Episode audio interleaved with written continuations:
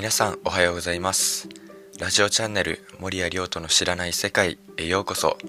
このラジオチャンネルでは僕が初めて経験したことをポロッとつぶやいていきます。よかったら聞いていってみてください。今回はですね対象教育の世界というタイトルテーマでお話ししていこうと思っております。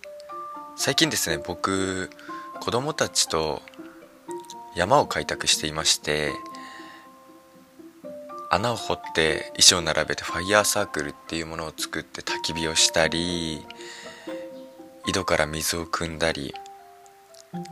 えー、浄水器ろ過器ですねを一緒に作って手洗い場を作ったりそんなことをしてるんですね。それが本当に楽しくて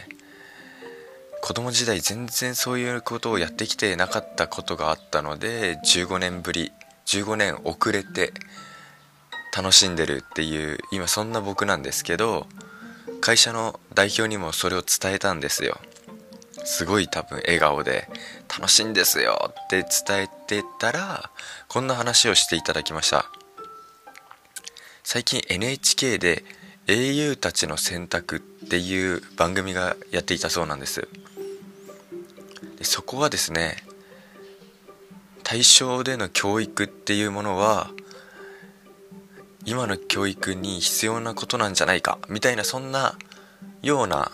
話が流れていたようなんですけどその中の一つのお話を今日はさせていただきますね。大正時代に公立学校の新教育っていうものをこうリードしていた伝説の教師の方がいたそうなんです。その方がですね動的教育法っていうものをなんかやっていたそうなんです。でこれが面白いところって何かっていうとこう実験器具を使ったり理科なんですけど実験器具を使って知識を詰め込む。そんな今の教育のスタイルとは違っていてじゃあ熱を勉強しようってなった時にじゃあ何をしたかというと芋を焼き芋を作ろうって言ったそうなんです。子供たちとかまどに火を起こし起こして部屋の中でですよ。で焼き芋を温めて芋をですね温めていくんですがまずまず1つ目部屋を温めさせるんですよ。で部屋の戸を開けさせて空気がどっちからどっちに流れていくかを子供たちに肌で感じさせるわけです。で外から冷たい空気が入ってきたって子供たちは気づくわけですね。なので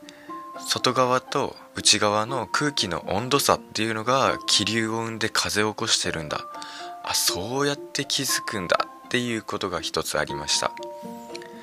その後にかまどの口を塞がせて子供たちに。火が消えるのを確かめさせました。あ火が燃え続けるためには空気が必要なんだっていうこともこういう体験を通して教えていたんですね。あともう一つ。えお芋を最後焼けた時に持ってみた時にその熱は一体どこから来たんだろう？お芋の熱はお湯から来てそのお湯は鍋で温められててあかまどの火から熱は伝わってたんだ。そして芋を煮るっていう体験を通して風の流れ燃焼熱伝導そういったものを体験を通して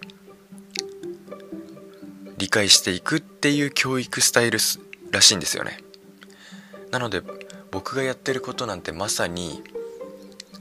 実際にろ過器を作って例えばコーヒー入れてみたらどうなるのかとかまあ普通に泥水を入れたらどうなるのかとかそういったことを実際に子供たちとやってあ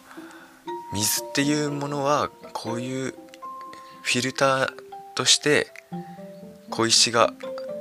役に立ってるんだなとか目で見て体験肌で感じて学んでいくっていうのは今僕もそうなんですけど子どもたちもそういう生活に根付いた自然的な学習っていうのはすごい大切だなって思って僕もこれからももっともっと知識の詰め込みじゃない勉強っていうものは何なのか考えていきたいなと思いました。ということで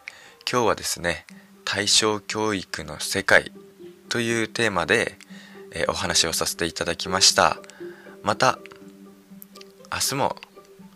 よろしくお願いします。では皆さんいってらっしゃい。